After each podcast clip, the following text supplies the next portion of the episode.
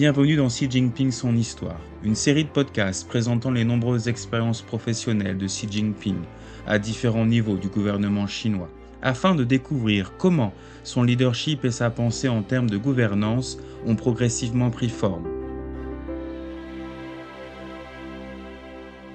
Épisode 1 Le stratège.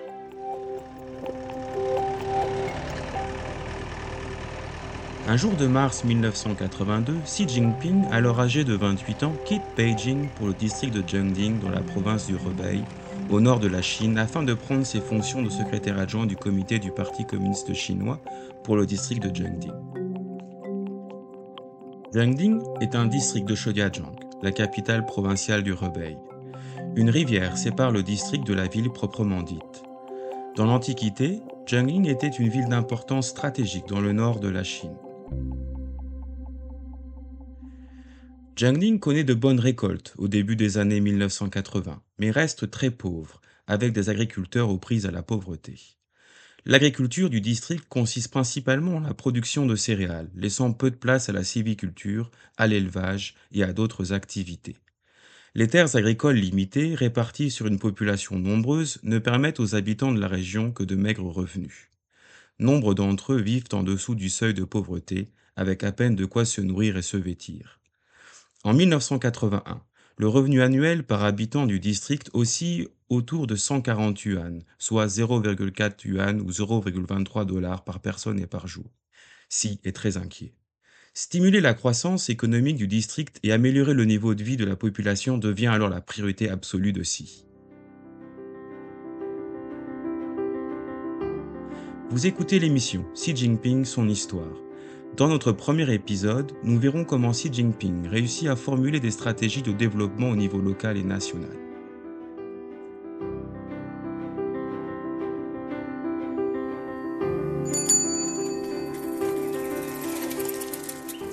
Xi arpente le district pour recueillir des informations de première main afin de formuler un plan de développement adapté à la situation. Il découvre que Jiangding jouit d'une situation favorable du fait de sa proximité avec Shetiajiang, une ville relativement importante de la région. Elle peut développer une économie marchande et promouvoir un modèle intégrant l'agriculture, l'industrie et le commerce, augmentant ainsi considérablement son potentiel économique. En 1984, Xi formule pour Jiangding un modèle économique semi-suburbain. Il s'agit pour Jiangding de tirer parti de sa location entre les zones urbaines et rurales, de cultiver, de transformer et de fournir tout ce dont Shodiajiang a besoin afin de développer sa propre économie et d'améliorer les revenus locaux. Ce modèle économique dépasse déjà les limites de la pensée populaire de l'époque et aide les habitants à trouver un moyen réalisable de sortir de la pauvreté et de s'enrichir. Il favorise également le développement coordonné des zones urbaines et rurales. Jiangding peut alors intensifier ses efforts pour élargir son économie et diversifier ses industries les agriculteurs locaux commencent alors à intégrer les marchés urbains. En 1984, la production industrielle et agricole brute de Jiangding et le revenu par habitant des agriculteurs doublent par rapport aux chiffres de 1980. Le district commence à suivre une croissance ascendante avec ses propres caractéristiques. Li Yaping, qui a travaillé avec Xi au sein du comité du PCC pour le district de Jiangding, se souvient. Le modèle économique semi-suburbain a rapidement été assimilé par les habitants de Jiangding. Tout le monde faisait preuve de clairvoyance. Avant cela, nous ne savions que cultiver des céréales, mais après, nous avons compris que nous devions aussi desservir la ville de Shetiajiang, puisque nous étions tout près. En s'attaquant aux problèmes difficiles auxquels est confronté le développement économique du district de Jiangding, Xi Jinping cherche non seulement à résoudre des problèmes spécifiques, mais aussi à relever des défis plus profonds et à mettre en place une économie bien structurée et équilibrée, ce qui stimule la croissance globale du district. Il ne se laisse pas enfermer dans des défis à court terme, mais maintient une vision à long terme. Cela représente la pensée stratégique de Xi avec comme point d'orgue son extraordinaire vision d'ensemble.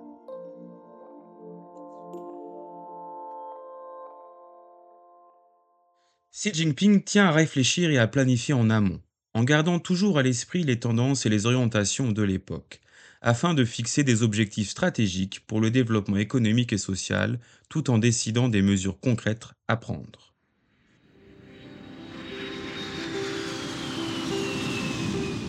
En juin 1985, Xi quitte Zhengding pour la ville de Xiamen, dans la province du Fujian, à l'est de la Chine, où il va occuper le poste d'adjoint au maire. Son premier jour de travail coïncide avec son 32e anniversaire. Pour le dîner, il y a des spécialités locales telles que l'omelette aux huîtres, les nouilles sautées et la gelée de verre de mer. C'est un anniversaire inoubliable, agrémenté de spécialités locales des plus alléchantes. Mais ce soir-là, Si remarque les bâtiments délabrés et le mauvais éclairage des rues étroites et sales de la ville. Si découvre que ce n'est pas le jardin dans la mer, comme on aimait surnommer Siamen, qu'il avait à l'esprit. À l'époque, Xiamen fait déjà partie du premier groupe de quatre zones économiques spéciales en Chine. Afin d'aider Xiamen à s'adapter à l'expansion de la zone économique spéciale et d'explorer la possibilité d'une politique de zone franche portuaire, Xi formule une stratégie pour l'avenir de Xiamen. En un an et demi, Xi organise diverses recherches sur le terrain, sollicite l'avis des habitants de Xiamen et rend visite à des économistes à Beijing. Tous ces efforts aboutissent à un plan de développement économique et social pour Xiamen de 1985 jusqu'en 2000. Il s'agit du premier plan de ce type élaboré par un gouvernement local en Chine couvrant une période de 15 ans. Leng Timu, alors directeur adjoint du comité municipal de planification de Xiamen, se souvient que la stratégie de développement proposée par Xi était une nouveauté à l'époque et qu'elle représentait sa capacité exceptionnelle à anticiper l'avenir. Nous élaborions depuis longtemps des plans quinquennaux et des plans annuels, mais nous n'y avions jamais élaboré de stratégie de développement et les gens réfléchissaient rarement à des stratégies dans les zones économiques spéciales. Avec le recul, à cette époque, c'était extraordinaire de parler de stratégie de développement.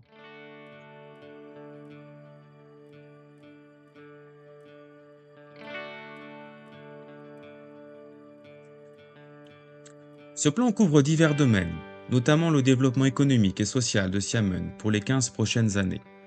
Le positionnement de la ville, la croissance des industries, le modèle de zone franche portuaire, le système financier au sein des zones économiques spéciales, l'environnement écologique et bien d'autres encore. Xiamen, autrefois ville insulaire isolée, entame une ascension rapide.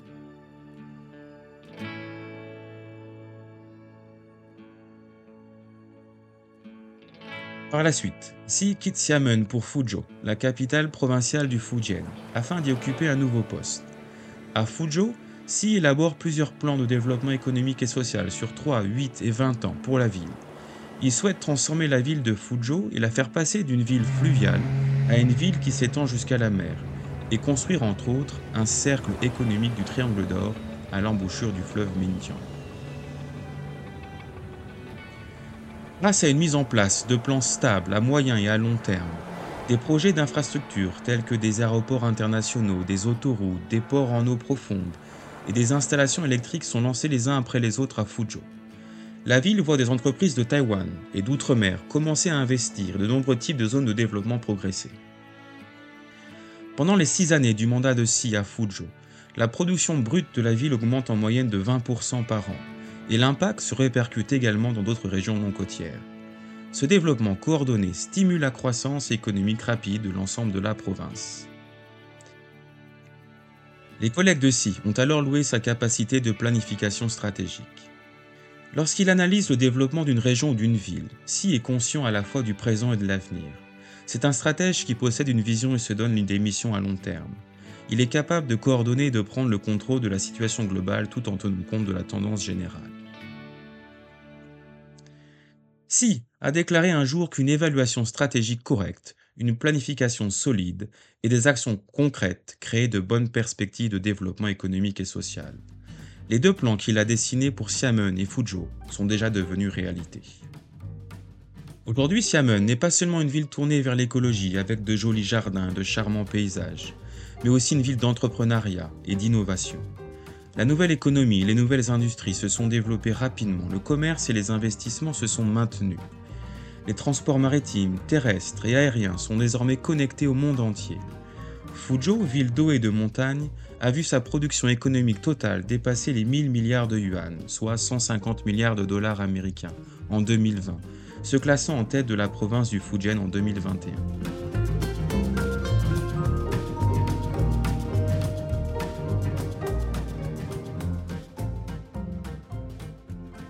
Un ancien proverbe chinois dit Sans vue d'ensemble, il est impossible de bien gouverner une seule région. Sans planification à long terme, il est impossible de réfléchir à court terme. La pensée stratégique de Xi Jinping est démontrée par sa capacité à penser en termes généraux, à se projeter dans l'avenir et à apprendre la situation dans son ensemble. Depuis ses fonctions dans la province du Zhejiang et à Shanghai jusqu'à son rôle de dirigeant national, Xi promeut personnellement le développement intégré de la région du delta du Changjiang pendant plus de 20 ans, l'élevant au rang de stratégie nationale. Cette initiative permet de créer une source de croissance solide et de développement de haute qualité, donnant aussi un bel exemple au reste du pays. Le delta du Changjiang est une plaine alluviale située près de l'estuaire du Changjiang.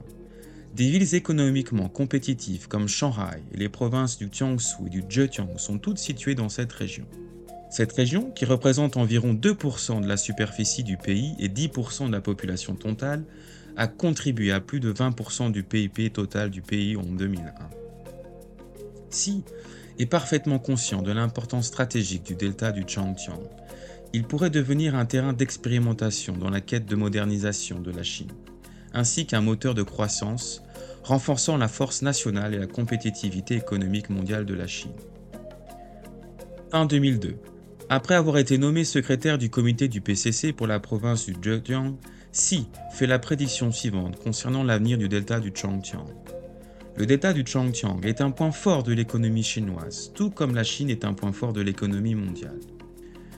Au début de l'année 2003, Xi propose que la province du Zhejiang prenne l'initiative d'aligner son développement sur celui de Shanghai et de jouer un rôle plus important dans la région du delta du Changjiang. Lors d'un entretien avec les médias, il déclare que ce n'est qu'en saisissant les opportunités historiques que les actions peuvent conduire à des résultats stratégiques. S'aligner sur Shanghai signifie se connecter aux opportunités, au développement, à la mondialisation et à la modernisation. En ce qui concerne cette question, ceux qui s'en rendent compte à temps et agissent rapidement exploiteront les opportunités et obtiendront des résultats.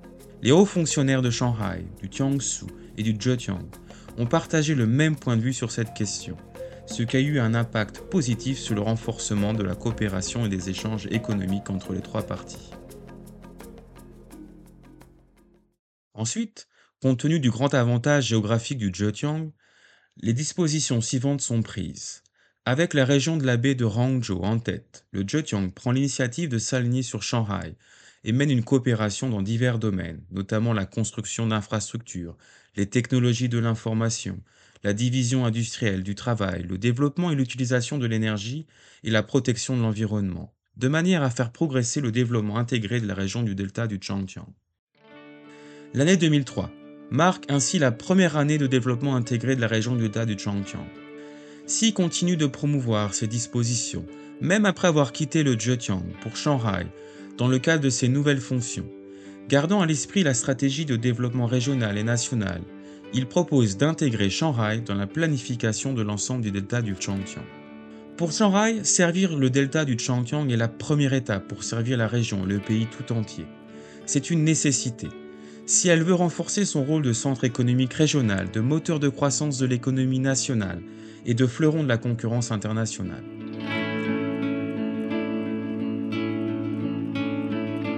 Après plus de dix ans de développement, le delta du Changjiang devient l'une des régions les plus dynamiques, les plus ouvertes et les plus innovantes de Chine.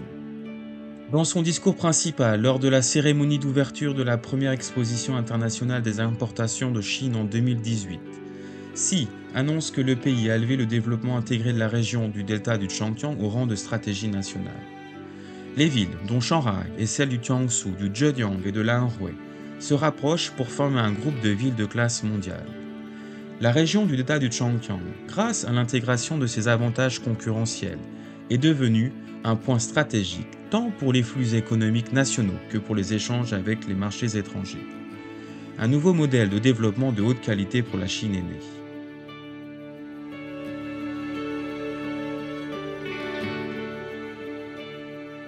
En tant que dirigeant de la Chine, Xi Jinping a toujours mis en œuvre sa philosophie de gouvernement sous la forme de stratégie nationale.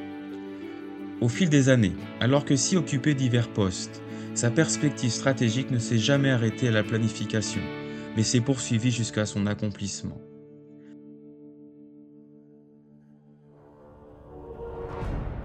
Vous avez écouté Xi Jinping, son histoire. Dans le deuxième épisode, nous découvrirons l'esprit de décision de Xi Jinping face aux grandes urgences de santé publique, telles que le SRAS et la Covid-19, ainsi que la manière dont il a guidé et optimisé les mesures de prévention des épidémies, afin de concilier le bien-être de la population et les développements économiques.